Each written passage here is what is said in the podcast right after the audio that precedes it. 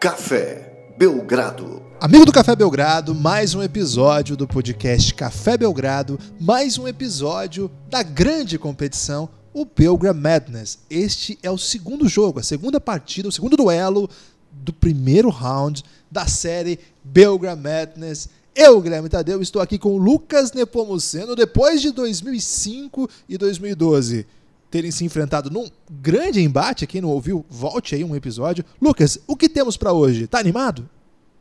Olá, Guilherme. Olá, amigos e amigas do Café Belgrado. Você pergunta isso, tá animado, Guilherme? E a resposta é sempre para cima, né? Energia lá em cima, porque Belgra Madness está rolando. Belgra Madness aí que é uma grande forma da gente fugir da nossa realidade, Guilherme, ir para uma realidade paralela, uma realidade muito mais emocionante nesse momento, porque as competições aqui é, nos remetem a grandes histórias do passado, a grandes jogadas, grandes jogadores, histórias que a gente viveu, né, que acompanhou como fã de NBA, numa época que a gente não extravasava, é, externava nossos pensamentos, então a gente tem muita energia acumulada, Guilherme. Coisas para falar, por exemplo, de jogadores aqui que as pessoas nem imaginam que a gente tem opiniões sobre esses jogadores, então fiquem atentos, o Belgram Madness vai ser uma grande doideira. Esse é o segundo jogo, um jogo que pode acabar definindo muita coisa, Guilherme, porque o campeonato mal começou e já está se afunilando. Você já gosta tá se afunilando. Você gosta dessa expressão? Se afunilando? É, parece meio confuso, né? Porque a própria. É o se afunilando que me confunde. Porque é como se a pessoa mesmo tivesse num processo ali de claustrofobia autoimposta, Lucas. E fica muito confuso isso aí. Será que aquela vem do mesmo lugar que aquela expressão tá emagrecendo para entrar numa garrafa? Essa expressão eu não conhecia não, mas é boa, hein? Ah, é? Acho que é mais específica para gênios, né? Gênios da lâmpada, talvez, ou da garrafa. É, de qualquer forma, 2012, que já avançou, não vai ver o vencedor desse confronto, a não ser numa final, porque eles estão em lados opostos do bracket, Guilherme. Então, 2012, que no próximo confronto né, vai enfrentar o vencedor de 2004 ou 2011, tá lá do, do lado esquerdo de quem olha o bracket do Belgradão, tem lá no Twitter, dá para procurar bem. E 2010 contra 2006, o vencedor aqui que passar vai pegar os novinhos, Guilherme, 2014 ou 2015. Então, muita atenção aí nos confrontos. Este confronto, segunda partida, válido pelas oitavas de final. Mas chega de tanta conversa, Guilherme. As pessoas querem que a gente comece a trazer informações desse duelo. Mas antes disso, hum. você, quer, você quer falar, quer externar alguma coisa, por exemplo? A gente está no dia, gravando no dia Preocupação. 18. Ok, preocupação. Quero é, externar falar outra, preocupação. Ia falar outra coisa absolutamente nada a ver, mas com essa preocupação aí externada pelo Guilherme, é hora da gente ir para o jogo. E Guilherme, Não, eu só ia externar minha preocupação de que você disse chega de conversa e a gente tem um podcast e acho que isso é um perigo, Lucas. Então só tá começando aqui, o ouvinte pode ficar tranquilo. Acabou a preocupação. É, esse, esse é o segundo confronto desse torneio Belgram Madness e vamos ser honestos, né, Guilherme? Às vezes o jovem sabe que tá num episódio posterior da série e deveria dar uma segurada e se atualizar, né? Ouvir os anteriores, mas o que, é que o jovem faz? Ele pensar, Deixa que eu consiga acompanhar. Você já começou a assistir alguma série tipo pelo oitavo episódio e continua dali para frente sem se preocupar com os anteriores? Nas antigas sim, quando era quando passava na TV e não tinha essa possibilidade de fazer a gradação, né, do episódio 1 em diante, o binge, como o Lucas ensinou a gente lá no Elástico, fazia bastante isso sim, Lucas, e na verdade não dava para acompanhar depois. Eu ia pegando ali Assim foi, por exemplo, The O.C. Você lembra do The O.C.? Eu peguei no meio do caminho, não tinha a menor ideia de quem eram as pessoas, mas fui ali me adaptando. Smallville também, Everwood, era uma grande Você assistiu Smallville? É assunto para outro podcast isso, Guilherme, mas fiquei bem animado aí de ouvir você falando sobre Smallville. É, de por que, que você fez isso consigo mesmo. Eu só assistia o Warner, Lucas, lá naquela época. Só tinha isso aí. Era Friends, era Everwood, era Smallville e era The O.C. Não lembro o que, que passava de segunda. Se alguém puder me lembrar aí, eu assistia também. ok. Então, jovem pensar, deixa que eu consiga acompanhar quem vive de passar da museu, caranguejo aqui anda para trás. Então, pensando nesse jovem aí, Guilherme, a gente tem que dar uma recapitulada nas regras do Belgram Madness. Não dá para explicar, lógico, todo o formato do torneio, como é que a gente chegou até aqui, né? Como, que tipo de, de coisa já passou, mas dá para dizer como esse confronto de hoje vai acontecer E aí, Guilherme, eu vou te convidar para a gente relembrar aí como é que acontece quarto a quarto, porque o jogo é disputado durante quatro períodos, com cada período valendo um ponto. O primeiro quarto é completamente baseado numa skill individual de análise subjetiva, por nossa parte aqui, né? as pessoas escolheram ouvir esse podcast, então tem que arcar com as consequências de deixar a gente decidir quem vai ser o vencedor é, a gente vai eleger um representante de cada classe baseado nessa skill e essa pessoa vai desequilibrar o primeiro quarto para sua equipe. É sorteado um tipo de primeiro quarto para cada partida do Belgram Madness, então aqui é conteúdo original, Guilherme. E conteúdo original. É, no segundo quarto, é, nessas oitavas de final, todos os jogos vão ser decididos especificamente por uma é, qualidade, né? Como a gente já explicou no episódio passado, isso é por round, né, Lucas? É uma é, é, estático, é assim que fala? Pode ser, você pode falar o que você quiser, Guilherme. Você é o host desse programa. Ao longo desse, deste, deste primeiro round, sempre nos segundos quartos, a gente vai colocar em disputa uma característica específica, um atributo, um quesito, um tema para discussão específica. Isso não é nem discussão, é objetivo. Quantos jogadores deste draft foram All-Star nas suas quatro primeiras temporadas. O Lucas sempre explica por que quatro primeiras temporadas e ele sempre mesmo responde a si mesmo: bom, porque nós temos que ser justos e como a classe mais jovem é a de 2015, se a gente deixar isso livre, é, quantos All-Star na carreira, as classes mais jovens serão prejudicadas, por isso estabelecemos esse corte. Quem foi mais venenoso nas quatro primeiras temporadas este será o critério que vai definir o segundo quarto desse embate. O terceiro quarto é o motivo pela qual as pessoas dizem, Guilherme, as pessoas falam aí na boca pequena que o Belgram Madness, olha a expressão que foi inventada exclusiva para o Belgram Madness, Guilherme. O Belgram Madness é uma caixinha de surpresas. Caramba. Pam, pam, pam. É, é o chamado mix. É o chamado mix de emoções esse terceiro quarto, porque em cada um dos 15 duelos do Belgram Madness, ele vai ser decidido por alguma coisa absolutamente semi-aleatória. Então é o grande momento aí desse programa, é o motivo pelo qual todos escutam Belgram Madness. O quarto período, Guilherme. O quarto período é como já dizia o sábio Neném Prancha. O pessoal usava muito Neném Prancha para qualquer coisa. Né? O sábio Neném Prancha dizia: o quarto período é a hora de ver quem tem garrafa vazia para vender. É isso mesmo. Caramba, Neném Prancha falava isso, Guilherme? Falava a, a exaustão, Lucas. Ele não parava Quem é Neném isso. Prancha? Foi aqui então, no Nordeste, pelo menos aqui na minha casa, jamais eu ouvi falar de Neném Prancha. Não é possível que você nunca tenha ouvido falar do Neném Prancha. Você tá falando É sério? uma pessoa ou é tipo a loura cabeluda, do, a perna cabeluda? Como é? Não. A loura do banheiro. o Neném Prancha é, foi um grande personagem do futebol é, quem divulgava muitas coisas dele era o Armando Nogueira, então ele ficou famoso. Ele, ele foi, ele trabalhava no futebol, foi técnico, foi, é, foi um personagem do futebol e ele tinha muitas máximas, né? E essas frases dele eram consideradas muito sábias, né? Então tinha, ah. tinha assim, o filósofo Neném Prancha sempre disse, mandava uma máxima do futebol, do tipo, futebol é uma caixinha de surpresa. Provavelmente foi o Neném Prancha que falou isso aí, Lucas.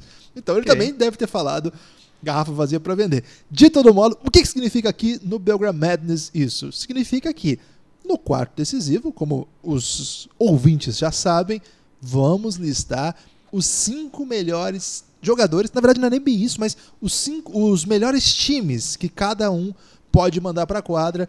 É a hora decisiva. Então você tem que mandar o que tem de melhor. Claro que tem que estar tá em quadra, tem que ter um arranjo, tem que ter um ajuste. E a gente vai falar mais sobre isso, mas é isso. Cada time manda a quadra um quinteto para se enfrentar nesse grande embate. Caramba, já tô empolgado. Caso o empate persista após quatro quartos, acaba o empate? Não, não pode ter empate aqui, Guilherme. Aqui é tipo basquete. Então teremos, claro, overtime. A overtime é um duelo entre o All-Rookie Teams de cada classe. Jogadores que não entraram em um All-Rookie Team não podem ser colocados na prorrogação, a não ser que a sua classe não tenha cinco jogadores eleitos para o time ideal de novatos. Por exemplo, nesse jogo, Guilherme, caso haja prorrogação, o time de 2010 não pode contar, obviamente, com Blake Griffin, que entrou no All-Rookie Team dessa classe, então teríamos que pegar alguém do segundo time, né, dos times de novatos, o segundo time ideal de novatos. É, eu estou ansioso para ver algum duelo com prorrogação, Guilherme. Não sei se vai ser hoje. É, então, explicado o sistema de embate, vamos agora para aquilo que o jovem adora, Guilherme, que é o pré-jogo, uma, uma, espécie de pré-análise tática, as chaves para a vitória. Você teve a oportunidade aí de estar tá acompanhando toda a preparação da equipe de 2006, Guilherme? Tive a oportunidade de estar acompanhando, tive a oportunidade de estar Você foi no coletivo? Tive a oportunidade de estar indo no coletivo, de estar falando com os jogadores. E Lucas, é, acho que para a classe de, 2002, de 2006 se sobressair, a chave da vitória vai ser ousadia. Ousadia? Você andou falando com quem, Guilherme, lá?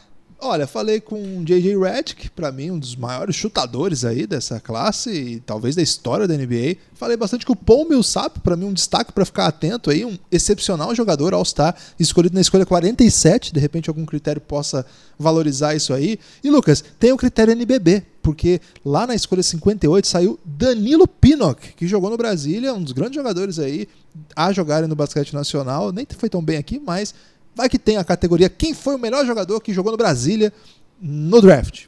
Tem essa categoria? Hum, pode ser, Guilherme. O terceiro quarto é um mix de emoções. E também tem o Marquinhos na classe de 2006, né? Que Caramba. foi várias vezes MVP do NBB. No Guilherme, característica tive... NBB, o 2006 tá envenenado. Falei duas vezes já envenenado hoje. Tive a oportunidade de estar tá acompanhando aí a galera de 2010.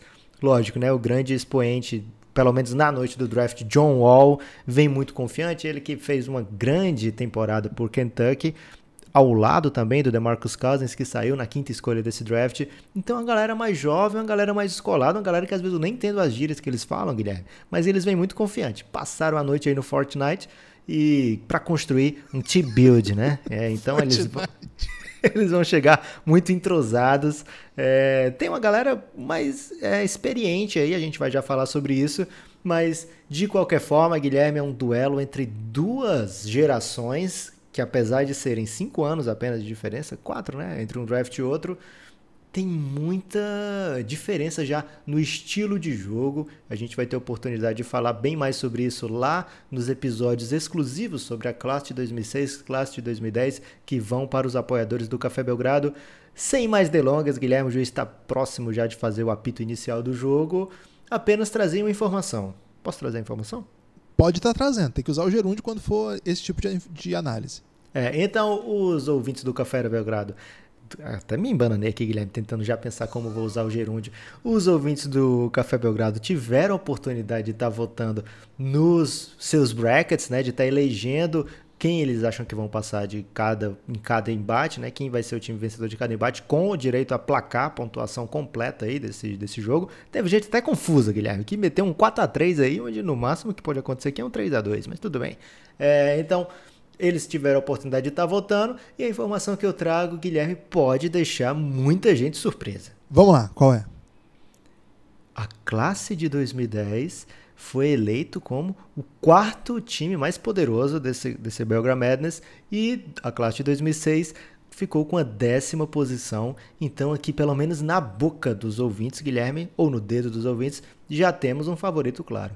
Será que esse favoritismo vai se concretizar em quadra? Queria aqui destacar o insiderismo de Lucas, porque enquanto eu fiquei falando só com a ralé desse draft, o Lucas foi no alto nível, né? Já falou com o John Wall, então mostra aí a diferença, a discrepância aqui de acesso que esses dois têm, né? E de preocupação também, o Lucas sempre aí devotado a gostar de coisas mainstream. Mas de repente, Guilherme, eu posso ter falado com o fake do John Wall, porque tem muito John Wall no Twitter, né? E talvez Era, tinha não... o BR depois? Você, você não teve a oportunidade de estar tá procurando Danilo Pinocchi aí com vários perfis de Danilo Pinocchi. Ok. Vamos lá. O draft de 2010, Guilherme, é, tem essa vantagem na boca do ouvinte, mas o primeiro primeiro quarto vai ser definido por algo que Rafael Fernandes, um cara que chegou há pouco tempo aí, já está lançando brabas lá no grupo do Telegram do Café Belgrado, sorteou para este primeiro quarto quem é, Guilherme, o melhor reboteiro dessas duas classes. Vai ser definido na tábua desse primeiro quarto. É, o primeiro reboteiro. quarto, é, como a gente já falou, é subjetivo, então a gente tem que analisar de acordo com os nossos pensamentos. Eu, como eu fiz a cobertura, Guilherme, do draft de 2010, já posso trazer aqui os nomes, meus, meus sugestões. Ok, vamos lá. O draft de 2010 tem dois jogadores que durante a carreira possuem médias acima de 10 rebotes por jogo, Hassan Whiteside e DeMarcus Cousins. Curiosamente, ambos foram escolhidos pelo mesmo time na noite do draft, o Sacramento Kings, e acho que os dois estão bem acima dos outros big men da classe nesse quesito. É uma classe ainda com Derek Favors, Greg Monroe, formando aí o time, digamos assim, de bigs que foram muito bem recompensados financeiramente. É, entre Whiteside, Cousins, Guilherme, você acho que você vai ter acabar decidindo aí o melhor reboteiro, que deve sair entre esses dois. Tem, é uma, uma classe que tem também o Larry Sanders, né? Mas o Larry Sanders a gente até falou no episódio já do Café Belgrado, não lembro bem qual, talvez tenha sido lá no Reinado.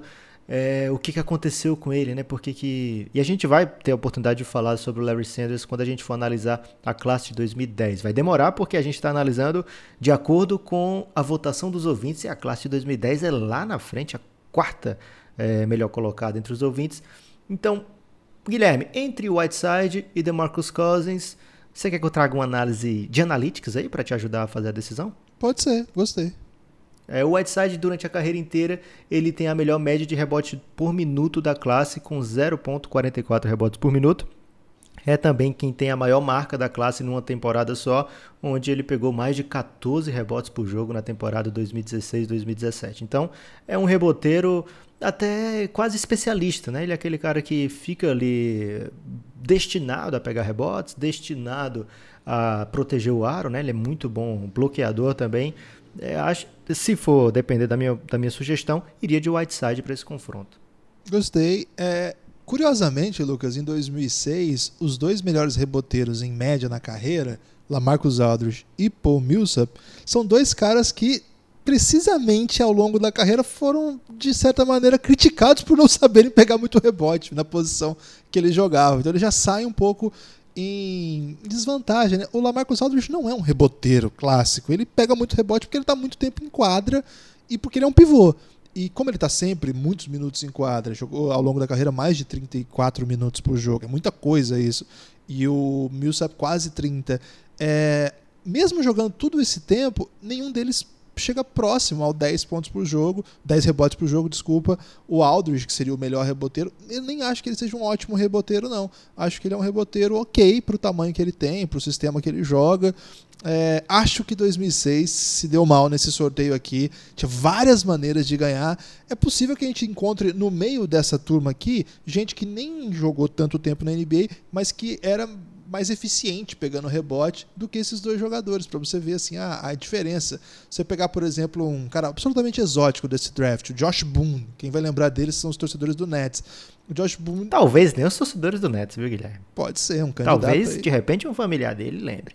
é, eu lembro do Josh Boone porque Boone era um personagem do Lost na época e eu gostava muito do, do, do personagem do Boone, mas do personagem aqui do do, no net, só para dar um exemplo, ele pegava 5 rebotes por jogo, jogando 17 minutos. Então, se você colocar aí um analytics, ele vai, ter, vai ser muito mais efetivo na busca por rebote.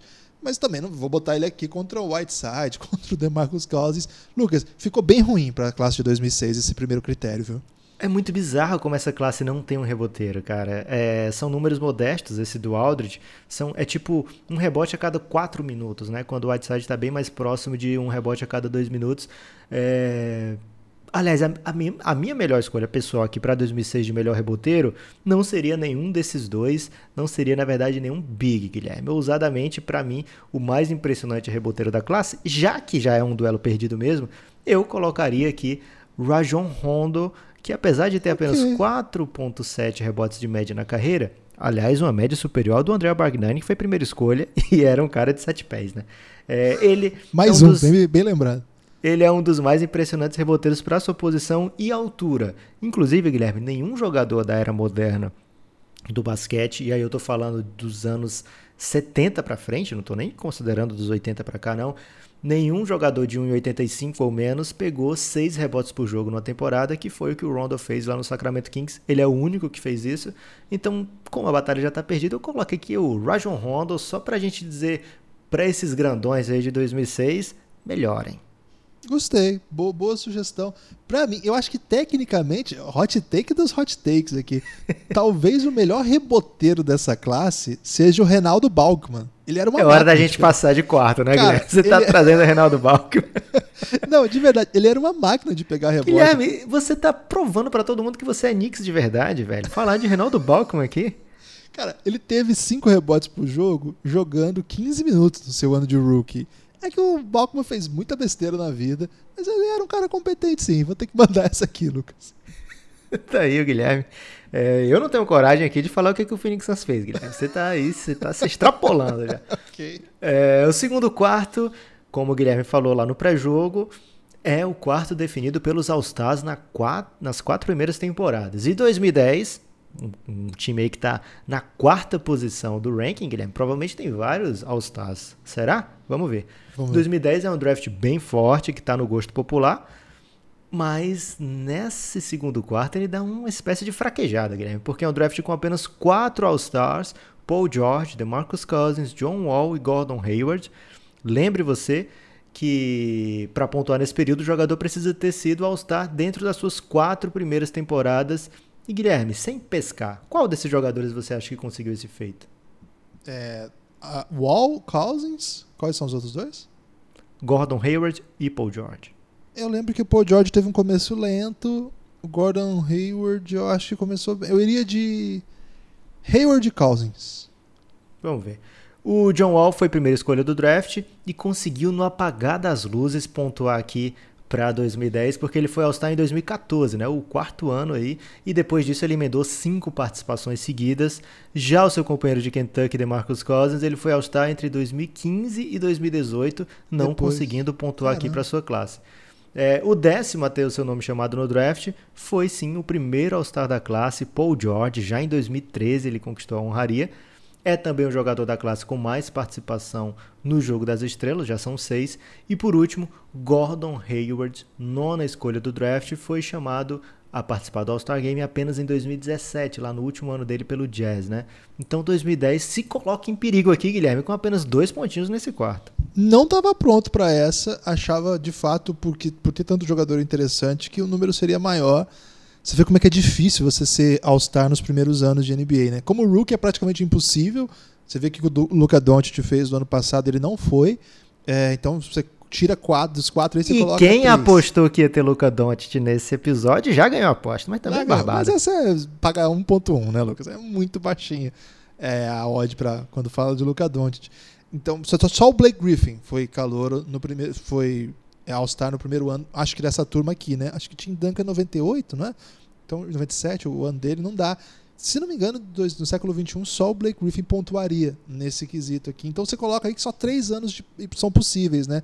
Ele nem, ele nem pontuaria porque ele não é da própria classe. Né? Ah, verdade. Ele ficou o primeiro ano fora, bem lembrado. Então, é, olha só, sobram poucos anos para competição, de fato, nisso aqui. São três. Então você tem que conseguir encaixar aqui e às vezes você cai numa conferência pesada, acho que foi o caso do Gordon Hayward, às vezes você tem a maturação mais lenta, como foi o caso do Paul George. Paul George era impressionante, que ele começa a NBA basicamente um anônimo e vai, mesmo tendo sido top 10, e vai evoluindo, vai evoluindo, e de repente vira o melhor jogador do time. É, por muito tempo ele foi uma espécie de sombra do Danny Granger, que até foi protagonista do primeiro episódio. Protagonista não, mas personagem do primeiro episódio aqui, primeiro rodado, primeiro confronto aqui.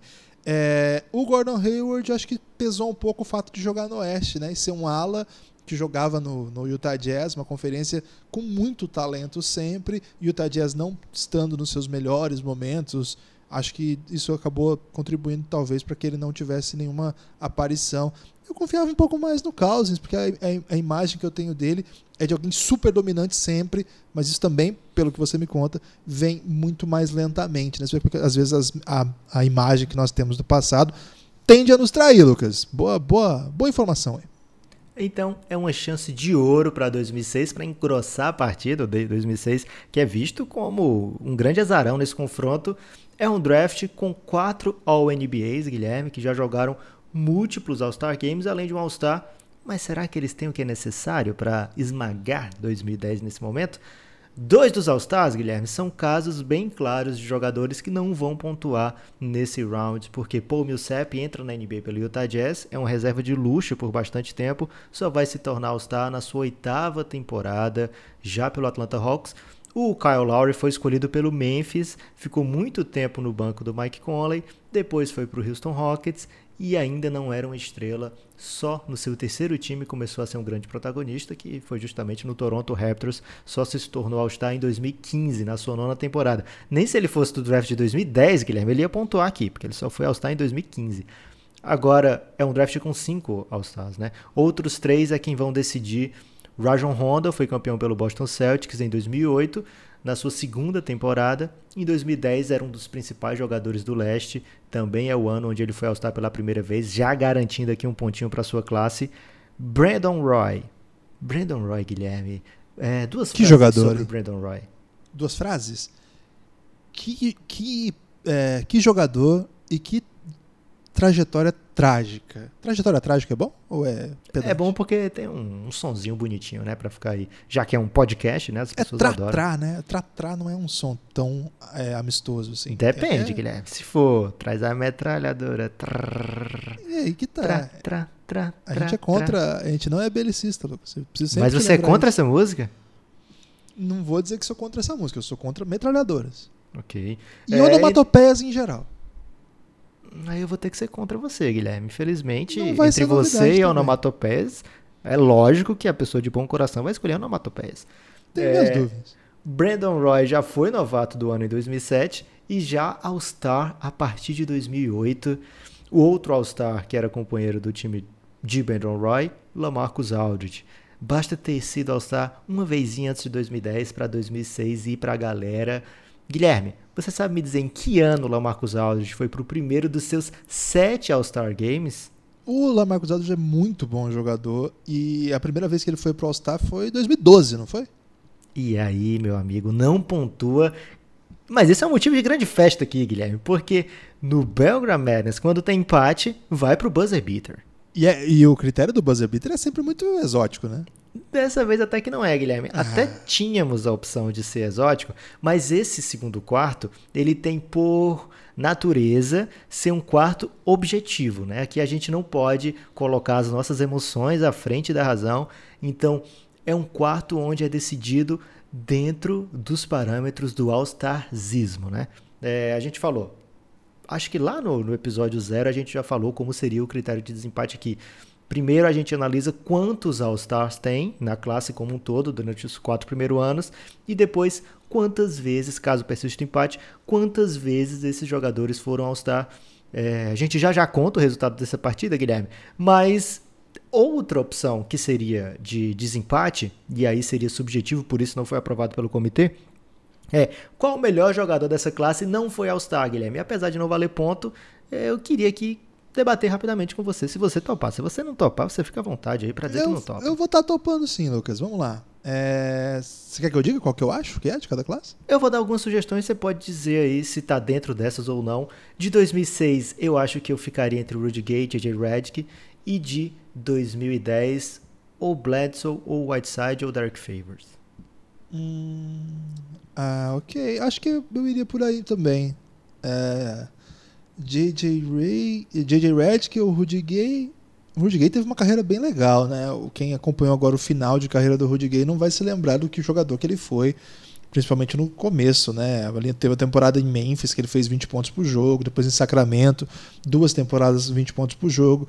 Acho que eu gosto do JJ Redick por tudo que ele significa, por ser um dos melhores chutadores da história do jogo, mas eu vou ter que respeitar o, pelo, pelo, pelo máximo de atributos que contribui. Acho que o Rudy Gay fez mais ao longo de carreira do que o JJ Redick, embora eu acho que hoje para nós parece muito claro que o JJ Redick pertença a um lugar assim que o Rudy Gay ficou no tempo, né, por conta do chute, etc, mas não é isso que a gente está analisando aqui. Iria de Rudy Gay, Lucas, com uma um asterisco assim, para dizer que eu acho que o melhor jogador dos que não foram All-Star dessa classe, tecnicamente, é o Sérgio Rodrigues, que foi um. É, né, ainda um excepcional, uma lenda do basquete, vai pro Hall da Fama da FIBA, é um dos maiores vencedores da história do basquete europeu, é um gênio do basquete, jogou muito pouco tempo na NBA e muito jovem ainda, e ele foi comparado, por exemplo, com Jason Williams, de tão craque que ele era. É um, é um mago, é espetacular, mas ele não fez a carreira dele na NBA, ele preferiu jogar na Europa e foi maravilhoso ele ter feito essa escolha por tudo que ele fez por lá. Acho que tecnicamente o melhor não All-Star dessa classe é o Sérgio Rodrigues, mas para a NBA o melhor jogador é o Rudy Gay. E do geral, no embate, quem levaria? Ah, do fosse 2010? Ah, 2010 você falou Favors? Bledsoe ou Whiteside? Ah, gostei mais da outra classe, independente desses três aí. Gosto do, do Favors, gosto do Bledsoe. Inclusive o Bledsoe ainda tem muita coisa para fazer, sobretudo jogando no time que ele tá jogando atualmente. é um dos favoritos para os próximos anos de NBA. Então pode ser que isso envelheça mal, que eu vou dizer. Mas acho que por enquanto o que nós temos aqui tendo a achar que o Rudy Gay merece um pouco mais de carinho do que o Bledsoe. O Bledsoe teve uns momentos meio buraco na carreira, assim, que acho que inviabiliza. Mas o Rudy Gay também, né? Fiquei em cima do muro nessa entre Bledsoe e Rudy Gay, Lucas. Mas eu fico eu ficaria, né? Porque aqui não vai ser o que vai decidir. Eu acho que eu ficaria com esse seu sentimento também de que 2006 levaria vantagem, o que acaba sendo justiça poética, Guilherme, porque Brandon Roy carrega esse time aí nesse quesito. Sozinho, ele tem mais All-Stars do que toda a classe de 2010 nos seus quatro primeiros anos. Ele é All-Star Sério? nas três. Fora a temporada de Rook, onde ele foi novato do ano, ele é All-Star nas três temporadas seguintes, né? Acho que dá um pouco de, de peso para quem foi Brandon Roy, né? Pra galera que não teve a chance de conhecer Brandon Roy saudável. Cara, ele era incrível, ele era fantástico. É, então, Brandon Roy sozinho tem três All-Stars, Paul George tem um nos quatro primeiros anos, o John Wall tem um nos seus quatro primeiros anos, então o Brandon Roy, mesmo sem o All-Star do Rondo, já levaria vantagem. Então, Guilherme, vamos para o intervalo com empate. Olha só, só para frisar aí, o Brandon Roy então foi All-Star três vezes e ele jogou NBA cinco temporadas. Cara. Ele jogou quatro saudáveis. Imagina isso, cara. O cara jogou quatro temporadas na NBA em três delas ele foi All-Star. E na outra foi novato do ano. E na outra foi novato do ano, e o resto ele já estava estourado, né? Se você olhar lá na estatística, ainda tem uma última temporada em Minnesota que ele joga cinco jogos só. Então, assim, digamos, vamos isolar então a, a temporada de cinco jogos. Assim, em números absolutos já é impressionante, né? Porque o cara foi a três All-Star de sete possíveis, mas sete dessas que uma que foi cinco jogos, então a gente descarta, e a outra ele estava estourado. Mas mesmo assim, 3 de 7 e o outro ele foi. Esse é o tamanho. Um ele jamais joga, né? Um ele não jogou nenhum jogo, no outro ele joga cinco jogos, mas assim, já o Minnesota vendo se ainda tinha alguma coisa no Brandon Roy. E na temporada que ele se machuca originalmente, né, ele joga apenas 47 jogos, nem é titular na maioria dos jogos. Né? Então ele tem, efetivamente, são quatro temporadas completas, né? Pelo menos fica, parcialmente completas. Isso. E fica nisso aqui a explicação, porque ah, quando o Lucas, talvez a gente tenha um ouvinte mais jovem, né? Porque quando o Lucas pediu para eu defini-lo, eu disse uma trajetória trágica, porque um cara com esse tamanho, né, com essa com esse talento, era um negócio inacreditável, a técnica desse cara, a, a frieza, o a compreensão do jogo. Eram dois, assim, um shooting guard que seria o melhor da NBA por tempos, né? Ele seria ele, ele brigaria ali com Harden na hora que o, o Kobe estaria em, em decadência, não, né? Mas em diminuindo o seu protagonismo. Houve ali um gap, não tinha quem era o dois e o Harden ascendeu naquele momento ali. Certamente o Brandon Roy seria favorito nessa disputa. Provavelmente lideraria o Portland a, um, a bons momentos, né? A gente sabe como faltou esse dois por tanto tempo ali no Portland, depois, quando o Aldridge vira o centro da franquia, eles tentaram pegar o Greg Oden, que também foi um problema. Se imagina dois juntos aqui, dois dramas aqui pro Portland, né? Entre outros ao longo da trajetória. Mas você tinha ali o Batum, você tinha um pivô, que na época era o Robin Lopes, você tinha já o Damian Lillard. Você imagina pegar o Brandon Roy com a ascensão do Damian Lillard, com o Lamarcus Aldridge. Triste demais, demais, demais. É, fica essa homenagem aqui, o Brandon Roy se aposentou muito jovem. Hoje ele é técnico lá de, de crianças, né? Ele trabalha com high, high school. Não sei se ele já até deu o passo para a universidade. Mas é uma, uma das histórias que me deixa muito, muito triste, Lucas. E fico feliz de pelo menos fazer com que mais gente se lembre do Brandon Roy, porque ele jogava muita bola. Sugiro aí que você que está ouvindo esse podcast, vai lá no YouTube agora e escreva Brandon Roy Highlights e curta aí 5 minutos aí de, ou 6, ou 10, ou 15, de pura nostalgia. Guilherme, antes de entrar no intervalo, né, que a gente tem muita coisa a debater nesse intervalo. Vai ter show do intervalo? Partida, vai ter a corrida de bebê. Tá marcado para Não, corrida de bebê, bebê não pode. Mas não foi autorizado lá pela galera que ouviu o podcast e falou: não, corrida de bebê tá liberado, porque eles dão comida pro bebê antes. Tem pagamento. é, então, antes da gente entrar aí no, na corrida de bebê e analisar taticamente o que, que vem, né? A mesa tática, a gente. Eu queria te lembrar de uma conversa, não sei se você vai lembrar, quando a gente estava conversando sobre Brandon Roy muito antes da gente pensar em ter podcast, né? E eu falei, cara, a característica que eu mais gosto do Brandon Roy é que ele é um vencedor. E você ficou me tirando muito por isso. Como assim um vencedor, né? E você demorou muito a aceitar esse conceito de o que é um jogador vencedor. E Brandon Roy foi o cara que fez você dizer: É, Lucas, eu acho que eu vou concordar com você, pelo menos parcialmente, sobre esse conceito de vencedor com o Brandon Roy. esse era mais ou menos um cara que unia todas as torcidas, né? É o Nirvana, né? É o unia todas as tribos. Então, vamos agora, show do intervalo, Guilherme. O que dizer para os nossos amigos ouvintes nesse show do intervalo? Antes de qualquer coisa, antes da corrida de bebê, que segundo o Lucas foi autorizada, não tô, se, não tô ainda tranquilo com essa informação, vou pedir, sugerir é, que vocês apoiem o Café Belgrado, cafébelgrado.com.br. Ao escrever isso, aí você vai entrar na nossa página de apoio coletivo. Nós somos um projeto que é financiado por pelos nossos ouvintes, é por eles que nós continuamos e é por conta deles que nós somos capazes de continuar gravando, produzindo conteúdo. São já mais de 115 horas de conteúdo exclusivo. Isso significa que são podcasts que, somando a conta deles, dão mais de 115 horas. Tem gente que fala assim: eu não tenho tanto tempo assim para ouvir podcast, embora a quarentena esteja mudando isso um pouco, mas evidentemente que lá você pode escolher, tem muita coisa diferente. Tem série, nós temos o nosso série sobre o LeBron James, que chama O Reinado.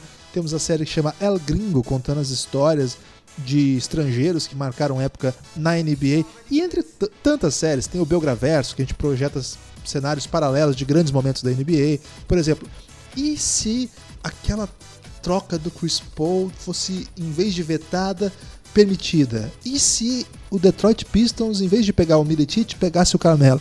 Tem um episódio para cada isso e outras coisas lá. Tem muita coisa. Eu peço para que se você tiver essa possibilidade, a partir de R$ reais você assina o Café Belgrado ou por cartão ou por boleto. Tem pelo PicPay também. Se tiver outra possibilidade, entre em contato aí que a gente dá um jeito. cafébelgrado.com.br. Vem com a gente nessa e apoia o Café Belgrado. E Lucas, tem a grande possibilidade ainda da pessoa que estiver nos ouvindo aqui. Ah, esqueci de falar uma coisa. Daqui a pouco eu falo dessa possibilidade. Segurei essa possibilidade. É, nesse último final de semana, a gente disponibilizou o terceiro episódio do Belgram Madness é, perfil, que são os perfis dos, das equipes, das classes.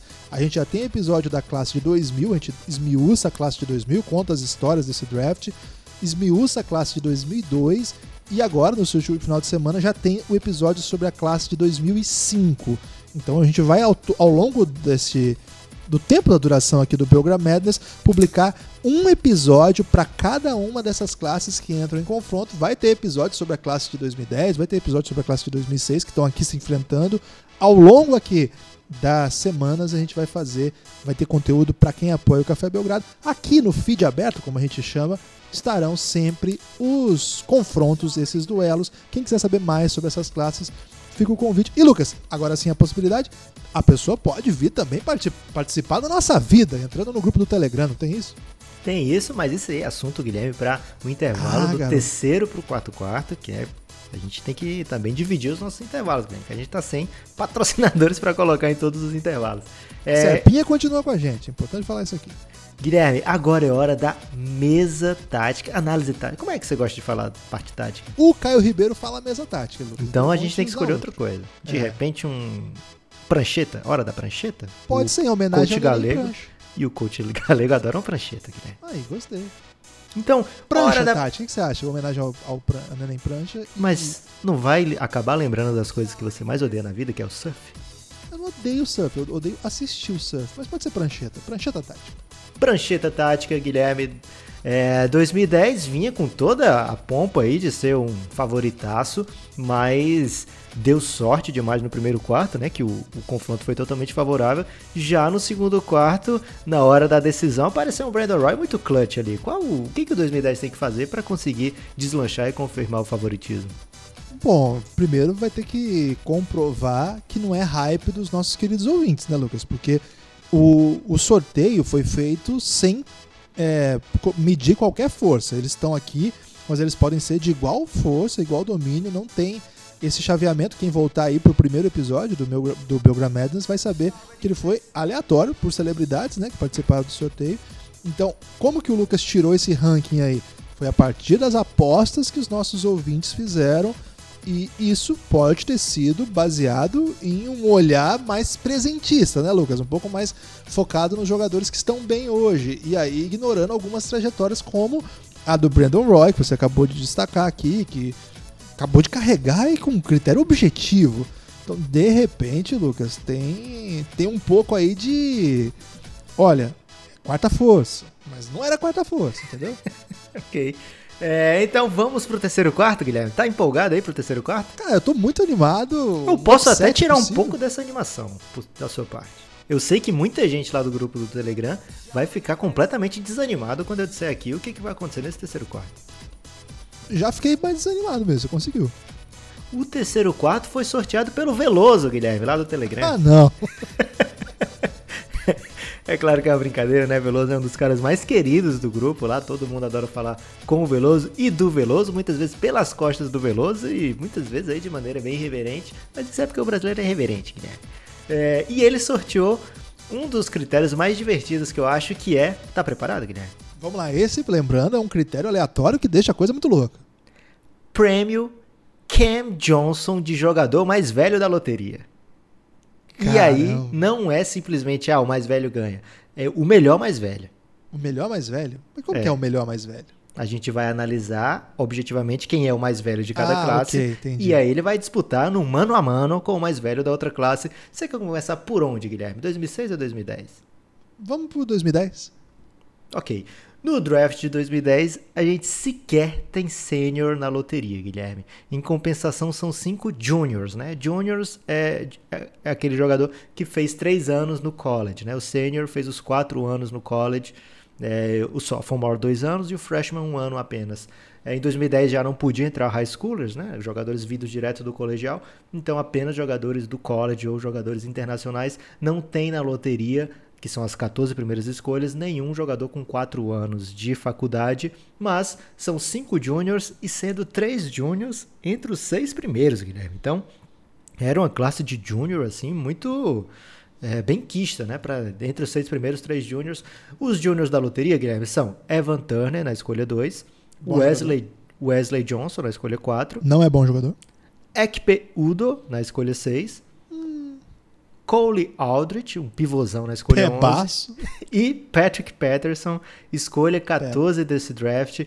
Porém, só um pode ser o mais velho, Guilherme. E o senhor distinto representante dessa classe é Ekpe Udo. Por menos, Deu ruim pra 2010 aqui. por menos de dois meses de vantagem perante Wesley Johnson. Essa acabou virando uma disputa super cut, né, Guilherme? Porque no draft de 2006, temos cinco jogadores sêniors draftados na loteria. Cinco sêniors. Olha aí já o, o duelo de gerações, né? Em 2010, os sêniors sequer eram cotados para a loteria. Em 2006, foram cinco sêniors, né? E por que que de repente parou de escolher sêniors, Guilherme? Porque fora Brandon Roy, que infelizmente para 2006 ele não era o sênior mais velho, mas era sênior sim, é, os outros jogadores que eram sêniors, eles dominavam no college, mas porque eles eram bem mais velhos que os outros. Olha só, Guilherme, o, o naipe da galera. Hilton Armstrong, escolha 12. Sheldon Williams, escolha 5 do Hawks. Por sorte, para 2006, eles não levam o prêmio de mais idoso da loteria. O, o Sheldon Williams sequer consegue um contrato, um segundo contrato. Escolha 5 do draft jogada no lixo. É, falta então um dos grandes nomes da classe, J.J. Redick, escolha 11 do Magic, e um bem mais obscuro do que ele, Randy Foy, escolha 7. E esse, Guilherme, que foi justamente trocado por Brandon Roy na noite do draft, ele é o mais velho. Não, não deu J.J. Redick, não deu Brandon Roy, mas em compensação para 2006, não deu nem Hilton Armstrong, nem Sheldon Williams. É, cara, eu vou já dizer aqui algumas coisas sobre esses jogadores, e aí, Guilherme, você vai ter a missão de definir. Pode ser? É, posso, só queria dizer que você conseguiu falar do Shandel Welles, Sheldon Williams, sem dizer a única característica pela qual ele é conhecido, Lucas. Ok, então fica aí o convite. Ou você quer deixar isso para o episódio exclusivo? Vou deixar para o episódio exclusivo, mas acho que as pessoas vão saber do que eu tô falando. Eu acho que não, Guilherme. Muitas pessoas aí não querem nem olhar a cara de Sheldon Williams. Ok. É- Fica para o episódio exclusivo. Guilherme, o Ekpeuda foi escolhido pelo Golden State Warriors na escolha 6. A gente está falando aqui do draft de 2010, né? Então no ano anterior, o Golden State pegou Stephen Curry. E aí você tá pensando, ah, o Golden State só pega coisa boa, né? Olha Stephen Curry aí, no ano seguinte vai pegar o Clay Thompson. Vamos lembrar que aí, em 2010 ele pegou o Ekpeuda na escolha 6. Ele mal foi notado é, em quadra na sua primeira temporada, ele teve um período machucado e tal. Antes de começar a sua temporada de sophomore, veio o lockout da NBA. E mais uma vez, né, a gente fala que tem episódio exclusivo para tudo no Café Belgrado. Tem um episódio só sobre o lockout, fica dentro da série O Reinado. É, na verdade, é um webisode. Então procure lá. E já perto do fim do lockout, Guilherme, é, mas na época as pessoas não sabiam que estava perto do fim, o Ekpe Udo assinou para jogar com um time de Israel.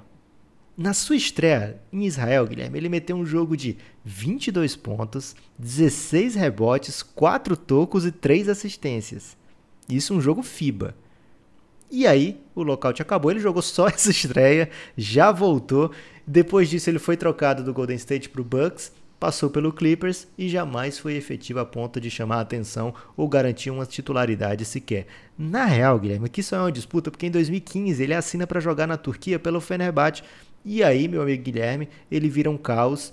Parece que o problema dele é jogar em solo americano. Ele foi MVP de Final Four da Euroliga, levou o Fenerbahçe a duas finais seguidas da Euroliga, vice num ano, campeão no outro, bicampeão turco, campeão da, da Copa Turca.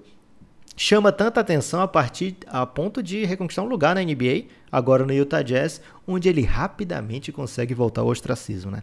É, aqui... Essa dificuldade em jogar no solo americano é interessantíssima, né, Lucas? Aqui no Belgram Madness, a gente está colocando em jogo a qualidade dos jogadores da classe, não exclusivamente o que eles fazem na NBA. Mas eu acho difícil que, nos critérios que a gente analisa, que a NBA não seja a nossa principal régua. Porque do outro lado a gente tem Randy Foy, que apesar de não ter deixado saudade de ninguém, Guilherme, ele tem mais jogos de titular na NBA do que o Udo tem de jogos totais na sua vida na NBA, né? O Foy encerrou a sua carreira de 10 anos na NBA com médias de 10 pontos por jogo, não é nenhuma coisa do outro mundo, mas é considerável. Ele é um cara que ganhou o novato do mês de dezembro, ele é um cara que entrou no All-Rookie Team da sua classe, primeiro time, ele está entre os 100 jogadores na história da NBA com mais bolas de 3 pontos, à frente, por exemplo, de T-Mac, Allen Iverson, Michael Redd, que era um grande jogador e era especialista em três pontos, em, é, à frente de Godala, enfim, é um cara que nove vezes faz mais de 30 pontos numa partida. A partir disso, Guilherme, quem leva essa disputa? Eu acho, Lucas, que o Udo, quando ele chega na NBA, era um cara que eu gostava bastante, é, porque ele jogava numa universidade que eu acompanhei muito, que foi Baylor. E Baylor, ele jogava em defesa zona. E ele ficou o cara que ficava parado para dar toco. E acho que, assim, mal. Não quero dar um veredito tão óbvio, tão tosco assim, mas acho que isso influencia nesse aspecto que você trouxe aí de dificuldade dele jogar no solo americano. Na verdade, o que a NBA tem de diferente, fundamental, diferença fundamental para um jogador como o Udo? Os três segundos defensivos, né? O, né, no basquete FIBA não tem isso. E, cara, para um cara igual ele, acho que isso faz uma diferença danada.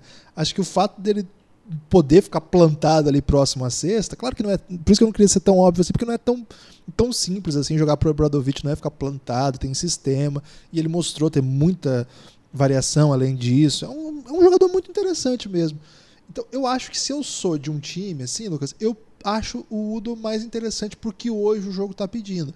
Mas não é, esse, não é esse o critério, né? O critério é quem é melhor, quem foi melhor, vamos dizer assim. Quem vence esse duelo de senhores aqui.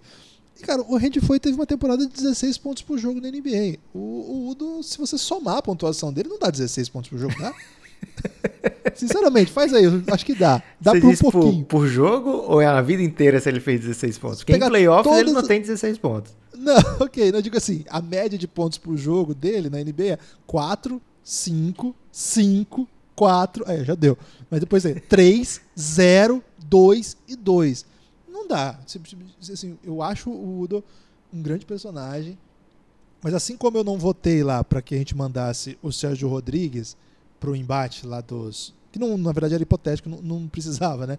Mas claro que o Sérgio Rodrigues para mim é muito mais jogador que o Rudy Gay, mas na NBA não dá para comparar. E é um pouco o critério chave, critério mãe aqui. Claro que em alguns absurdos a gente não vai colocar. Mas se fosse Sérgio Rodrigues e Randy Foy, eu jamais me permitiria votar contra o Sérgio Rodrigues, mas não é. É o Udo. O Udo teve bons momentos na, NBA, na, na Euroliga, sim. Foi um jogador dominante, sim. Mas não é assim, um jogador incontestavelmente melhor que qualquer um que se botar à frente. Sobretudo pelo que ele faz na NBA. É muito pouco, Lucas. É muito pouco mesmo. É, vou de Randy Foy. Cara, eu também acho que a decisão é clara. Randy Foy leva essa parada. E eu fico só um lamento aqui, Guilherme, que não tenha sido uma discordância, porque o critério de desempate dos terceiro quartos a gente ainda não conhece aqui na, no Belgram Madness. Né? Vai ficar para outra ocasião. É, então, hora da decisão. Mas antes da hora da decisão, Guilherme, é hora de falar sim do grupo do Telegram. O que, que você tem para falar desse grupo maravilhoso? O grupo do Telegram é um grupo que nós criamos para os nossos apoiadores insider, que é quem apoia o Café Belgrado a partir de 20 reais mensais. E como que funciona basicamente? Na verdade, lá no princípio, a gente fazia um grande momento de conversar sobre a rodada, né? Então chamava Giannis, Grupo Institucional de Apoio Negando Nosso Inimigo o Sono. Giannis, a sigla, que significava o quê? Vamos ficar junto aqui na madrugada porque é muito difícil assistir NBA sozinho, todo mundo cada um num canto. Era difícil ficar acordado. Então a gente fazia uma grande vigília lá e ficava à noite falando sobre basquete, claro que ao longo do dia também, mas era, o grande foco era a rodada. Agora, Lucas, o Giannis, que virou Doncic, né, destemidos observadores da NBA contra o inimigo Corona, se tornou uma espécie de... Nem sei o que dizer, Lucas. É como se fosse um grupo é, de... De família, mas sem as bobeiras do grupo de família. Que grupo é, de família normalmente é sem chatíssimo. corrente, né? Sem, tem, sem corrente. Sem corrente. Proibido corrente lá e com muitas competições, né? Agora tá tendo a Belgra Olimpíada, já tendo sendo organizado, vai ter até poker do Belgradão. Lucas. Claro que sem valer dinheiro, hein? Tem que ficar claro isso aqui valendo apenas dinheiro fictício, que é as belgralecas. Então, vai ter vários. Inventei agora. Então, vai ter xadrez, vai ter FIFA, já tá rolando de 2K. Mas não é obrigado a participar, esse é o grande. Se você quiser É ficar lá só falando mal do Veloso, é realmente o principal esporte praticado hoje lá no Giannis é falar mal do Veloso, porque o Dave tem saído desse foco, né, Guilherme? O Dave tem brilhado muito, conseguiu sair aí do olho do furacão, e agora as pessoas falam muito mal do Veloso. É o principal esporte. Tá valendo quanto de Belgraleca, Guilherme, fala mal do Veloso? Ainda não, não tem esse critério, não, mas, mas vale. Acho que na verdade não falar que perde estaleca, Lucas. Então. Ah, tá. O... Então, é, é, de fato, esse momento é complicado, porque não tem jogo, né? Então, o que a gente vai fazer? A gente vai falar de tudo. Tem torcida pro Babu lá, oficial. E só pelo Babu, né, Lucas? Até hoje nunca teve torcedor de qualquer outro participante do BBB. Seria até inédito se tivesse aí um. Eu acho que tem um certo carinho pela Mari, Guilherme. É, tá rolando esse carinho aí, mas acho que a galera ainda é time Babu. Então tem debates sobre séries. Então acabou virando mesmo um grande centro para conversar sobre as coisas e, claro, falar muito de basquete ainda. Fala, tem o Belgradão Pode Par, que é o quiz. Não é bem um quiz, né? É um game show que semanalmente a gente tá trazendo. Pasmanter assumiu a liderança essa semana, passou o cãozinho dos teclados, então tá em primeiro lugar aí num grande confronto. Cada semana tem uma série de questões. Na semana passada, o tema foi Belgram Madness, foram só questões sobre, sobre temas desse, dessa grande competição, falando de classes de 2000, 2002 e do duelo, que já foi no aberto, só contemplando episódios que a gente já fez. Cada semana tem um tema, tem um estilo, são 10 questões, que vai, cada uma vale um tanto de pontos. É bem legal. Então, se você tiver essa disposição, tiver essa possibilidade, vem com a gente no Telegram. Lucas, hora do último período. Ah, e é o mesmo sistema, cafébelgrado.com.br, ou PicPay, ou boleto, ou cartão. Vem com a gente que dá certo.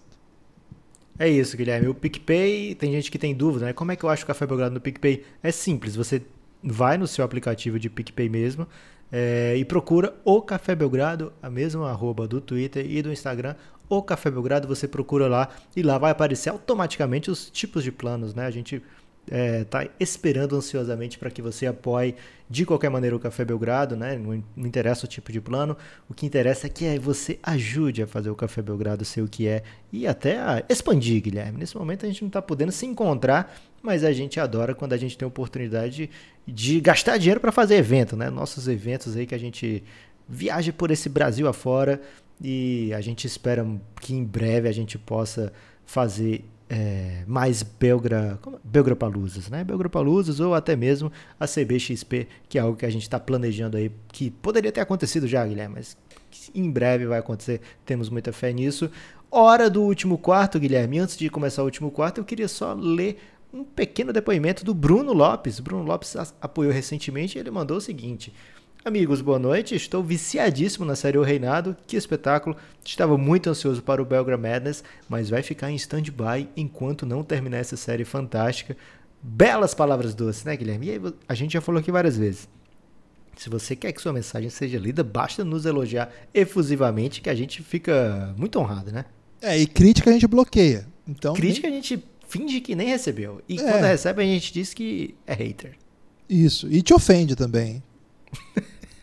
Não, mas só, só entre nós. A gente entre não vai nós. sair não, publicamente sim. ofendendo. Okay. A gente manda mensagem é... pro outro e fala assim: olha que desgraçado. Guilherme, o time de 2006 me quebra a cabeça para eu montar. O último quarto, como você já ouviu antes, né? É hora que a gente coloca o que tem de melhor. E o que tem de melhor no auge. E esse é que é o grande problema para mim nessa classe de 2006. É, o jogador da classe com a carreira provavelmente mais laureada, por exemplo, é o Lamarcus. Hoje entra, estaria entre ele e o Kyle Lowry, né, pela função do Lowry no título, mas em termos de consistência ao longo da carreira é Lamarcus e ele era só Veja, Guilherme, ele era coadjuvante de outro cara desse draft, né? Os dois no mesmo time e o Brandon Roy era o grande nome, né? O Lamarcus era o cara que completava o time, Guilherme. O time era de Brandon Roy. Para mim, o Brandon Roy, quando a gente fala em auge, ele é titular e faixa desse time de 2006, é o capitão. É, e aqui quanto ao auge, né? O triste é que o auge dele poderia ter sido ainda maior, mas mesmo com o que a gente tem para trabalhar aqui, já me agrada muito. O auge dele foi provavelmente aquela temporada 2008, 2009. Nessa temporada ele fez quase 23 pontos por jogo e nos playoffs ele leva esse número para quase 27 pontos por jogo, né? É uma temporada que logo no comecinho tem aquele game winner antológico dele contra o Rockets, que tem uma foto que virou, deve ter virado mural de muita gente. É, ele recebe a bola faltando 0.8, eu acho, para estourar e manda uma bola de 3 maravilhosa. Ali naquele momento, naquela temporada, ele era um dos caras mais incríveis da NBA. Então, se tem ele no time, tem o Lowry e o Lamarcus, como é que fica o resto, né? Os auges mais relevantes provavelmente são de Rondo e Millsap, e fica talvez aquela questão do Bynum. Será que encaixa bem no, no time? Acho que são poucos caras que podem entrar nessa, nessa disputa. Um é o JJ Redd, que a gente já falou dele aqui. Ele pode dar um espaçamento maravilhoso para esse time. É um cara que no auge ele guardou 47,5% dos seus arremessos de 3 pontos, Guilherme. Imagina arremessar 47,5% de 3 pontos, cara. Isso é algo surreal. Mas o auge do Rajon Rondo foi de All-NBA, né? Quatro vezes All-Star, uma vez All-NBA, quatro vezes time defensivo da liga. Teve uma época que o Rajon Rondo era um excelente defensor, três vezes líder em assistência em toda a liga, maior ladrão de bolas da liga numa temporada, em 2010, era um autêntico franchise player, pelo menos num espaço curto de tempo. Dá para ir de Rondo, Lowry, Brandon Roy, Millsap e Lamarcus. O que, que você acha? Eu gosto, eu gosto dessa, dessa linha. A gente vai ter que empurrar o Brandon Roy para a posição 3, mas acho que não, seja, não chega a ser um problema. Assim. Não é legal, não é o ideal. Mas se o custo foi esse para botar uma linha Rondo, Lowry, Roy, por três playmakers sinistros, né? Três playmakers inacreditáveis. Só um não mata a bola desse time todo. É um time. Eu gosto muito desse time, para falar a verdade. E de fato não tem ninguém. Quem que, assim, para corrigir esse problema, o JJ Redick não corrige esse problema. Seria o Rudy Gay. Mas não tô pronto para meter o Rudy Gay nesse time aqui e perder, por exemplo, o Rondo perdeu o Lowry, perdeu o Roy, certamente não é, um, não é uma opção. Então, Lucas, uh, uma nota aqui desse draft, a gente vai falar mais disso lá no episódio fechado, é que se, se o Adam Morrison tivesse sido o jogador que a gente esperava que ele fosse, esse draft ia ser muito mais legal, né? Mas essa, essa é uma grande história que nós vamos falar mais sobre isso.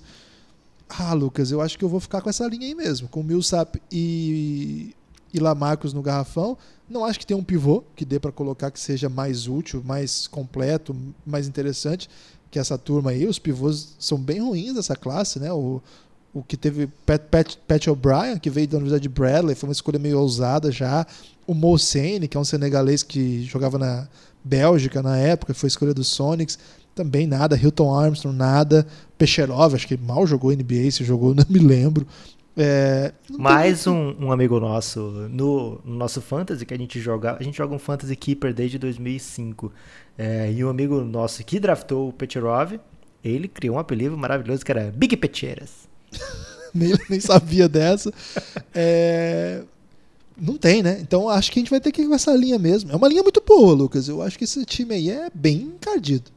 Já o draft de 2010 tem uma galera mais óbvia para ser colocada em quadra, mas são quatro: John Wall, Paul George, Gordon Hayward e DeMarcus Cousins. Acho que eles são realmente imbatíveis nessa classe, não tem nem o que pensar. Agora, o quinto nome é um pouco mais difícil de escolher, né? Porque a gente já falou, quais seriam os principais jogadores que não foram All-Star, que são justamente esses quatro são os All-Stars da classe. É, o Eric Bledsoe, ele fez coisas boas na liga, mas eu não sei se encaixa nesse elenco. Vamos pensar, né? Porque ficaria sem um 4.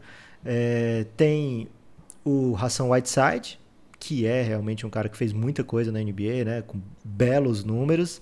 E tem o Derek Favors, que pode acabar sendo o nome aqui, é um defensor bem capaz. Ele chegou a ter duas temporadas de 16 pontos e 8 rebotes, né? Mas um, não é um cara que empolga, é um cara sólido.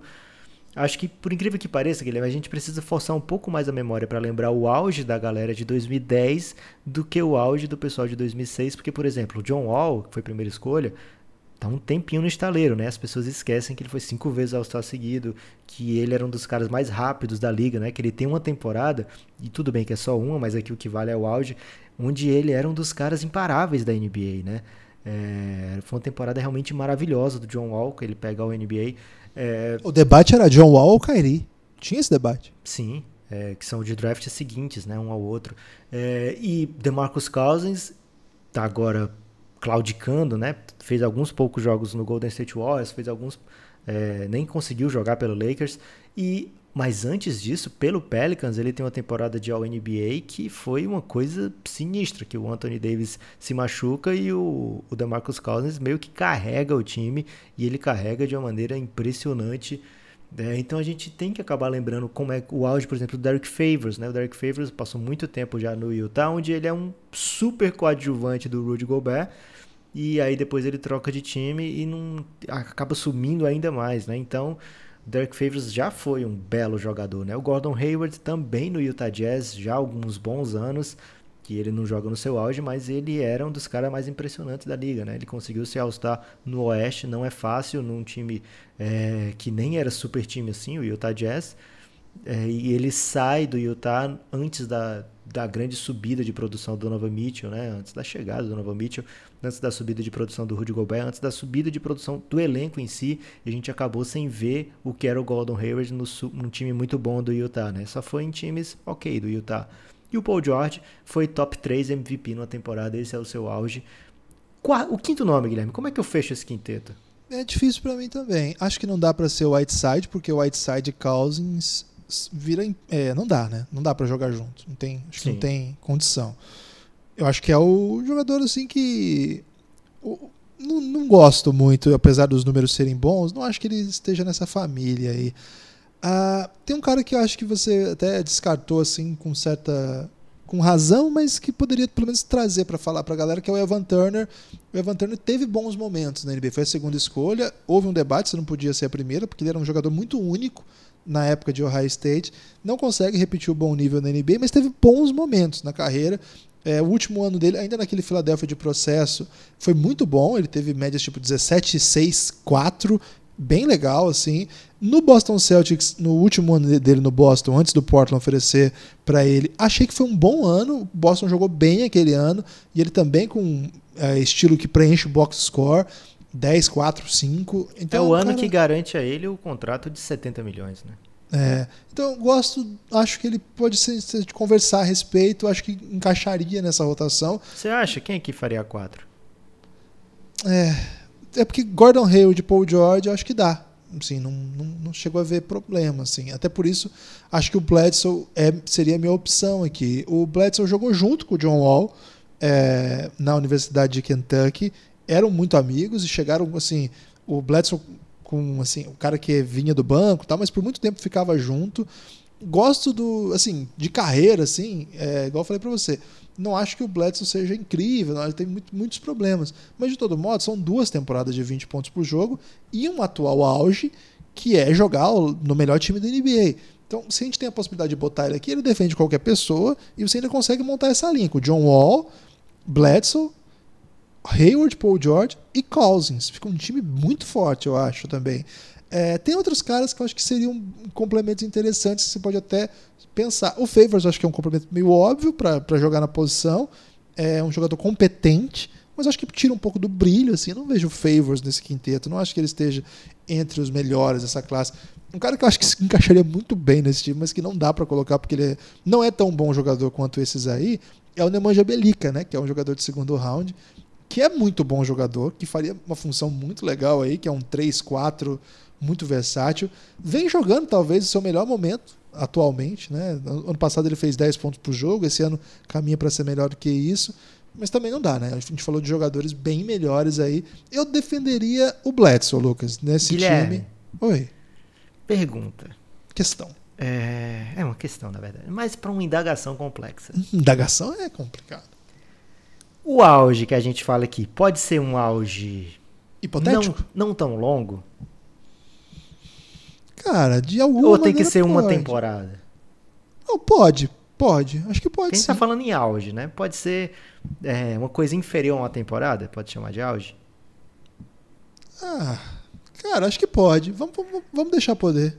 2010 tem como undrafted o cara que teve o auge mais improvável da história da NBA, Jeremy, Jeremy Lin. Lin? Jeremy Lin, inclusive na Summer League dessa temporada aí, ele já destrói o John Wall na Summer League. As pessoas escondem esse vídeo, Guilherme, porque o John Wall era a primeira escolha.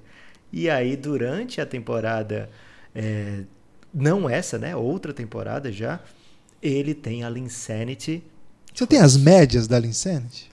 Cara, não é difícil de achar, não. É, a Linsanity aconteceu durante a Linsanity ele fez jogo contra o Kobe Bryant, onde ele meteu 38 pontos, ele meteu game winner lá contra o Toronto Raptors, é, no momento de auge da Linsanity, né? E aí é inesquecível a entrevista do Mike D'Antoni depois, né? Que já era loucura a Linsanity. E a, a, durante esse jogo, né? Que é o grande auge da Linsanity, que ele mete um game winner do meio da rua, uma bola de três pontos. É, o, o coach D'Antoni falando pós-jogo, ah, que bom que aconteceu algo assim que nem vai mexer muito, né, com a galera, né? Nem vai ser, nem vai ser assunto esse game winner. É, então ele tem esse período que é um auge muito curto, é onde que a gente não costuma trabalhar aqui no Belgram Madness, mas se formos pegar ao pé da letra, é um auge bizarro, né? Ele, nas partidas de titular do Jeremy Lin, ele foi um dos caras é, que tem, por exemplo, começava lá Aquelas estatísticas que a gente fala muito do Tadeusz Young, Guilherme, é, que são números que só importam quando você analisa esses números. Você não pensa nesses números normalmente, né? Então, durante os três primeiros jogos de titular do Jeremy Lin, ele fez mais pontos do que qualquer outra pessoa que tinha feito três jogos, os três primeiros jogos de titular de outra, qualquer outra pessoa no mundo, né? você pensando em Marco Jola, Kareem Abdul-Jabbar, sei lá. É, mas lógico que ele teve vários jogos antes de começar a ser titular e o que ele fez depois também não é tão marcante assim. Mas Jeremy Lin é um cara que, se a gente for falar em, em auge, ele pode ser lembrado sim aqui nessa, nessa disputa.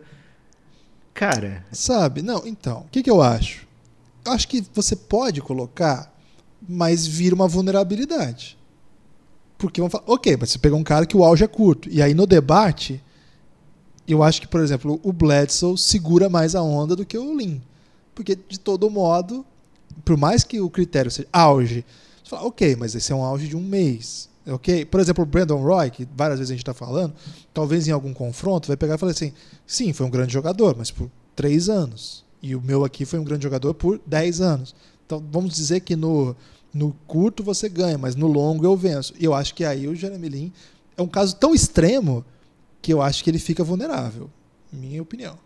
Ok, os 25 jogos dele como titular na temporada da Linsanity. Lógico, a Linsanity não pega todos os jogos da titularidade, porque depois voltam o Carmelo e a Mário Stoudemire, né? E acabam mexendo ali no, no, na formatação. Mas ele tem médias de 18 pontos e 8 assistências durante a, é, o período de titular seriam, foram 25 jogos, ele ainda se machuca para piorar esse seu período de auge e tem, como eu já disse, esse momento é, que volta o Carmelo. Durante o mês de fevereiro, que ele joga é, sem Carmelo, ele tem média de 21 pontos e 8 rebotes e meio, é o período assim da Linsanity no seu auge. Eu só queria lembrar aqui do Jeremy Lin, Guilherme. Só falar, só pontuar. Também acho que ele não deve entrar no time, mas com Bledsoe ou com Derek Favors, Cara, 2006 tem uma coisa que essa galera de 2010 não tem. Título. Título. É isso que é exatamente Pensei isso. nisso. O Rajon Rondo, não só título, né? Campanhas muito longas de playoff, né? Qual é o, o grande playoff? O melhor nome do, de 2010? Paul George. Qual é o grande playoff do Paul George, né? Aqueles lá pelo Indiana Pacers, que ele chega em final de conferência é, meio que tendo um duelo com o LeBron James. Esse é o absoluto auge. O Rondo tem desses anos também contra LeBron James, da mesma época, né? Inclusive, em alguns jogos, ele faz coisas absurdas que a gente trata muito lá no Reinado. Não só isso, ele supera LeBron James algumas vezes, né? É, não só é eliminado, como foi o caso do Paul George. Kyle Lowry, muito tempo ele estava nesse, nesse, nesse bonde aí da galera que sempre é eliminada pelo LeBron, mas recentemente um título onde ele foi um dos principais jogadores, né? Que meteu bolas incríveis.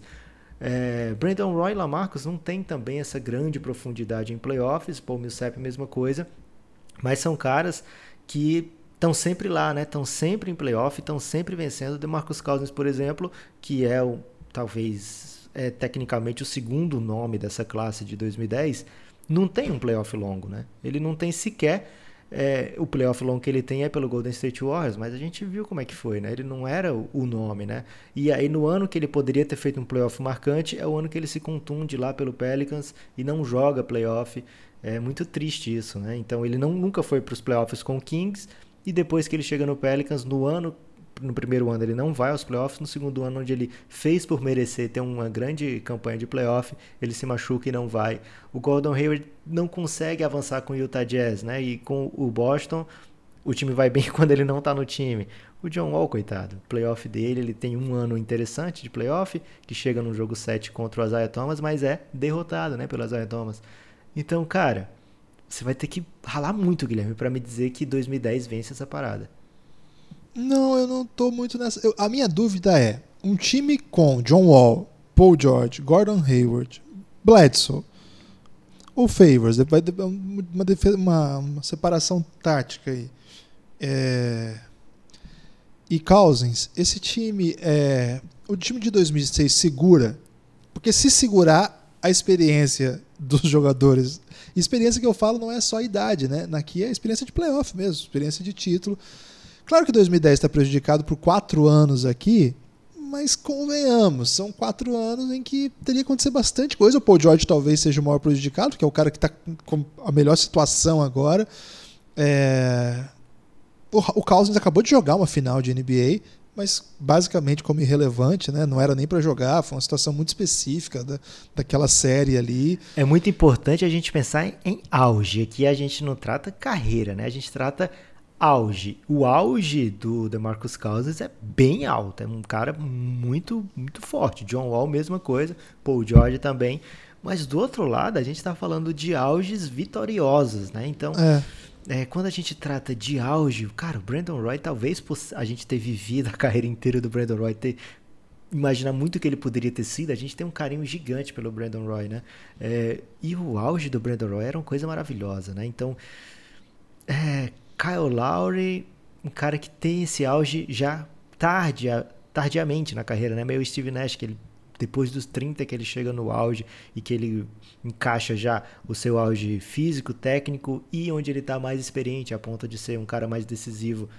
Eu tendo a achar, Guilherme, que pelo que esses caras têm de auge, né? O Rondo de auge de All-NBA, com título, é, com finais de NBA, acho que 2006, para mim, pode, podemos até ir para critério de desempate se você optar por 2010, mas o meu voto aqui é 2006. É que assim, eu acho o seguinte: o Rondo foi campeão da NBA no seu segundo ano, sendo titular. Isso é muita coisa. É muita coisa isso. Uma série contra o maior rival. O moleque chegou na NBA jogando num timaço, é verdade. Mas não é que ele era um cara que não ajudava, que não contribuía. O playoff de 2008, ele foi importante. Ele já, já apareceu. O Rondo ele se desenvolve com uma, uma facilidade, assim, com uma, uma rapidez, né? Foi escolha 20, não era para ser um titular de um time campeão da NBA. E rapidamente foi. O Lowry é outra história, mas também uma história de muito, assim.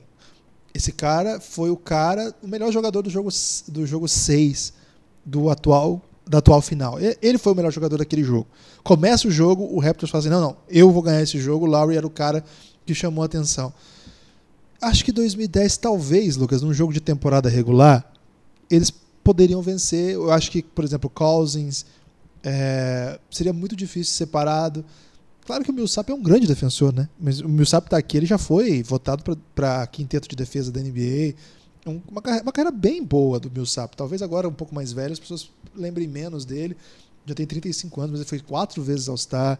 Eu acho Duas- que como quinto nome, ele é bem mais potente do que o quinto nome de 2010. Acho. E acho que 2010 teria problema. Pensando num jogo hipotético aqui, acho que eles teriam muito problema para parar um cara como o Aldridge com o garrafão que eles têm. Seja lá com favors ou o que for. E três playmakers incríveis. Não acho que o John Wall, por melhor que tenha sido, pegue ou o Lowry no, no auge, ou auge do Larry, do Lowry, e muito menos do Rondo. Né? Por mais que a gente goste, acho que os números do John Wall são muito legítimos. Não dá nem para conversar. E há uma diferença básica que eu acho aqui, que eu acho que os wings de 2010 são muito melhores, porque o 2006 nem tem wing, né? A gente montou um time sem wing. E são dois wings muito, muito, muito bons, que são Gordon Hayward e Paul George. Por conta desses wings, Lucas, eu tenho muita dificuldade de também selar a vitória de 2006. Eu dou um empate entre os dois, mas você dá a vitória para 2006. Então eu acho que é uma vitória de 2006. Apertadíssima, né? É, muito apertada, muito apertada, mas acho que sim. E dói, dói realmente no coração saber que muito ouvinte vai ter o seu bracket indo por água abaixo, mas é o que a gente não pode levar em conta aqui, né? O favoritismo virtual desses times. A gente vai tratar aqui sempre com isenção e imparcialidade. E 2006 fez por merecer essa vitória. É uma vitória muito apertada. É uma vitória. Suei, viu, Lu? Qual, qual seria o critério de desempate? Só título de curiosidade. Do quarto. Do quarto, a gente traria o sexto jogador para essa disputa, né? Seria um- uma espécie de sexto homem e mas aí, e se persistir no empate, a gente tem sempre que ir trazendo o próximo jogador da lista, né?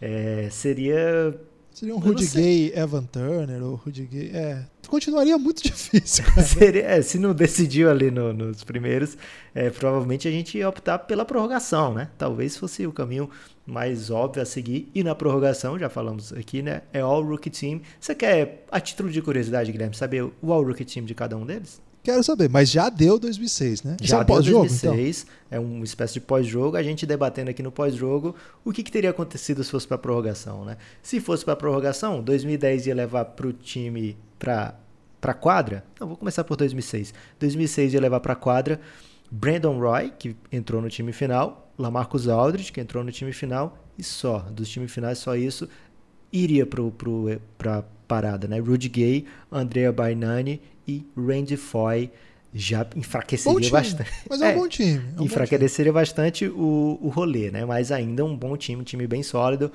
É, já 2010 ia poder trazer DeMarcus Cousins, ia poder trazer John Wall, como Blake Griffin, que está nesse All-Rookie Team, não pertencia ao time de, de 2010, é ele é do draft de 2009. Então, o 2010 ia poder trazer para a quadra Paul George, que foi no segundo time. Né? Então, teria três do time ideal. Seria os três, acho que melhores carreiras, né? É, Paul George, John Wall, DeMarcus Cousins, muito forte. O problema é que quem completa o time é Landry Fields, que depois da amizade com o Jeremy Lin praticamente acabou, e Gary Neal, um jogador aí que eu não sei como é que ele entrou nesse time de novato Guilherme de 2010. É porque ele é Cara, idoso, né? Ele chegou idoso na NBA. Tá, mas foi- imagina você olhar alguns anos depois e ver que o time de 2010 de Rook tinha Gary Neal e não tinha o Paul George e o Gordon Hayward sequer pegou segundo time, né? É muito doido a NBA. Caramba. Acho que o 2006 se, se seguraria aí de novo, viu, Lucas? Você acha? Acho. Pô, Landry Fields Porque- e Gary Neal? Fields e Gary... Mas aí se a gente pensar em, em Bargnani e Randy Foy, não é um- uma grande vantagem. Cara, mas o Brian não, não foi mau jogador. Ele teve uma carreira ruim. Mas ele não era mau jogador, não. Você É, o problema dele é ter sido a primeira escolha, né? Foi, um cara bem sólido, um big que chutava de três, teve, teve, É muito teve interessante, Guilherme, Temperat- observar tem- é, temporada de 20 falando- pontos por jogo. Você falando de jogador que passou pelo Knicks. Hoje já teve exaltação de Reinaldo Balkman e André Bargnani. Cara, Não, mas é, o auge do Baiano foi no Toronto, né? Ele teve a temporada de 21 pontos por jogo. Eu achava ele bom jogador. Assim. Aqui eu acho que o Millsap, no, no todo, teve uma carreira melhor, mas não é tranquilamente melhor do que o Baiano, não. É que ficou muito isso, né? Um bust, né? A primeira escolha que não, que não brilhou, foi o cara que continuaria, digamos, o Toronto. E não, não, não, deu grande coisa, não. Ele pegou um momento que o Raptors perdia Vince Carter. E coitado, né? Pelo amor de Deus. Mas, cara, eu acho um Big bem, bem, bem sólido. Perto. Ô, oh, oh, Lucas, Gary New e Landry Fields são jogadores que não são. Não, mere, não merecem estar na NBA, assim. Claro, tem seu, seu valor aí de especialista, né? O Landry Fields é um caso esquisito. Mas, ah, não, acho que 2006 se segura, sim. E o Randy foi, a gente já falou sobre ele. Não era um mau jogador, né? Teve temporada 16 pontos por jogo acho que se seguraria sim. Tô, tô, mais tranquilo de ter dado a vitória, ter permitido a vitória de 2006, Lucas. Guilherme, Randy Foy tem uma história maravilhosa sobre ele que eu acho que merece ir aqui no conteúdo aberto, pode ser? Vamos lá. Randy Foy, ele tem, ele não pode cantar que amigo é coisa para se guardar do lado esquerdo do peito, porque o coração dele, Guilherme, é do lado direito do peito. Você tá brincando? Ele tem uma condição chamada citos inversos. Um grande abraço aí pro Doc, o nosso médico lá do, do grupo do Doncic agora, né, destemidos observadores de NBA contra o inimigo Corona, ele pode explicar mais para o pessoal lá do Giannis como é o citos inversos, mas ele tem um, os órgãos espelhados em relação às pessoas, a maioria das pessoas, né? Não ia dizer pessoas comuns, mas não, todo mundo é comum. É, a maioria das pessoas tem os órgãos como a gente aprende né, na escola, e o Randy Foy tem espelhado, Guilherme. Curioso, né? É, não, jamais. Quem apostou nisso aí jamais venceria. quer, um, quer uma curiosidade de pós-jogo? Pode ser, mas a sua curiosidade vai ter que ser muito boa, Guilherme, porque eu acabei de trazer aqui o coração do lado direito do Red Foy. Então eu vou mandar dupla curiosidade, então, porque uma só sozinha não vai se sustentar, não. Ok. Você sabia que poderíamos ter tido duelo de irmãos nessa, nesse embate? Ah, cara, mas o Elijah Millsap foi muito fraco.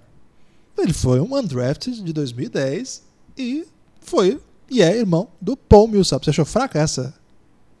É, porque pro Elijah Millsap ter entrado e conseguir entrar aqui, teria que ser tipo, qual jogador, o melhor jogador que tem irmão na NBA? Aí ele poderia ser lembrado. Okay, que então poderia, vou... ser, inclusive, ser um critério do terceiro quarto, que o terceiro quarto é muito confuso. Então vou para outra curiosidade. Você sabia que se tivesse o critério jogador que mais namorou Miss Mundo o draft de 2006 levaria por conta de um jogador que é undrafted? Hum. É quem José eu tô pensando? Juan Barea. JJ Barea não foi draftado em 2006, mas como os nossos critérios incorporam os undrafted, ele tá nessa classe e seria mais um campeão dessa classe, inclusive relevante na final, né? Relevante no título. Quem sabe não pinta em algum é, algum Belgram Madness futuro, alguma, algum critério exótico aí de melhor reserva em playoff. Não sei se tem esse critério. O Lucas me esconde os critérios, mas fica aí. mas fica aí a lembrança e aí JJ Baréia também estava nessa classe. Ok, 2006 segue, né, Guilherme? Então o JJ Barea segue com chances de aparecer. 2010 se despede do torneio, do Belgram Madness, do, da chance do título, mas não se despede ainda da série. Vai voltar já na reta final do Belgram Madness, onde a gente vai esmiuçar o que essa galera fez na NBA. Forte abraço, Guilherme. Forte abraço, Lucas. E um último adendo. PJ Tucker estava nessa classe de 2006 também e poderia ter vencido qualquer disputa de glúteo, mas o critério já tinha saído.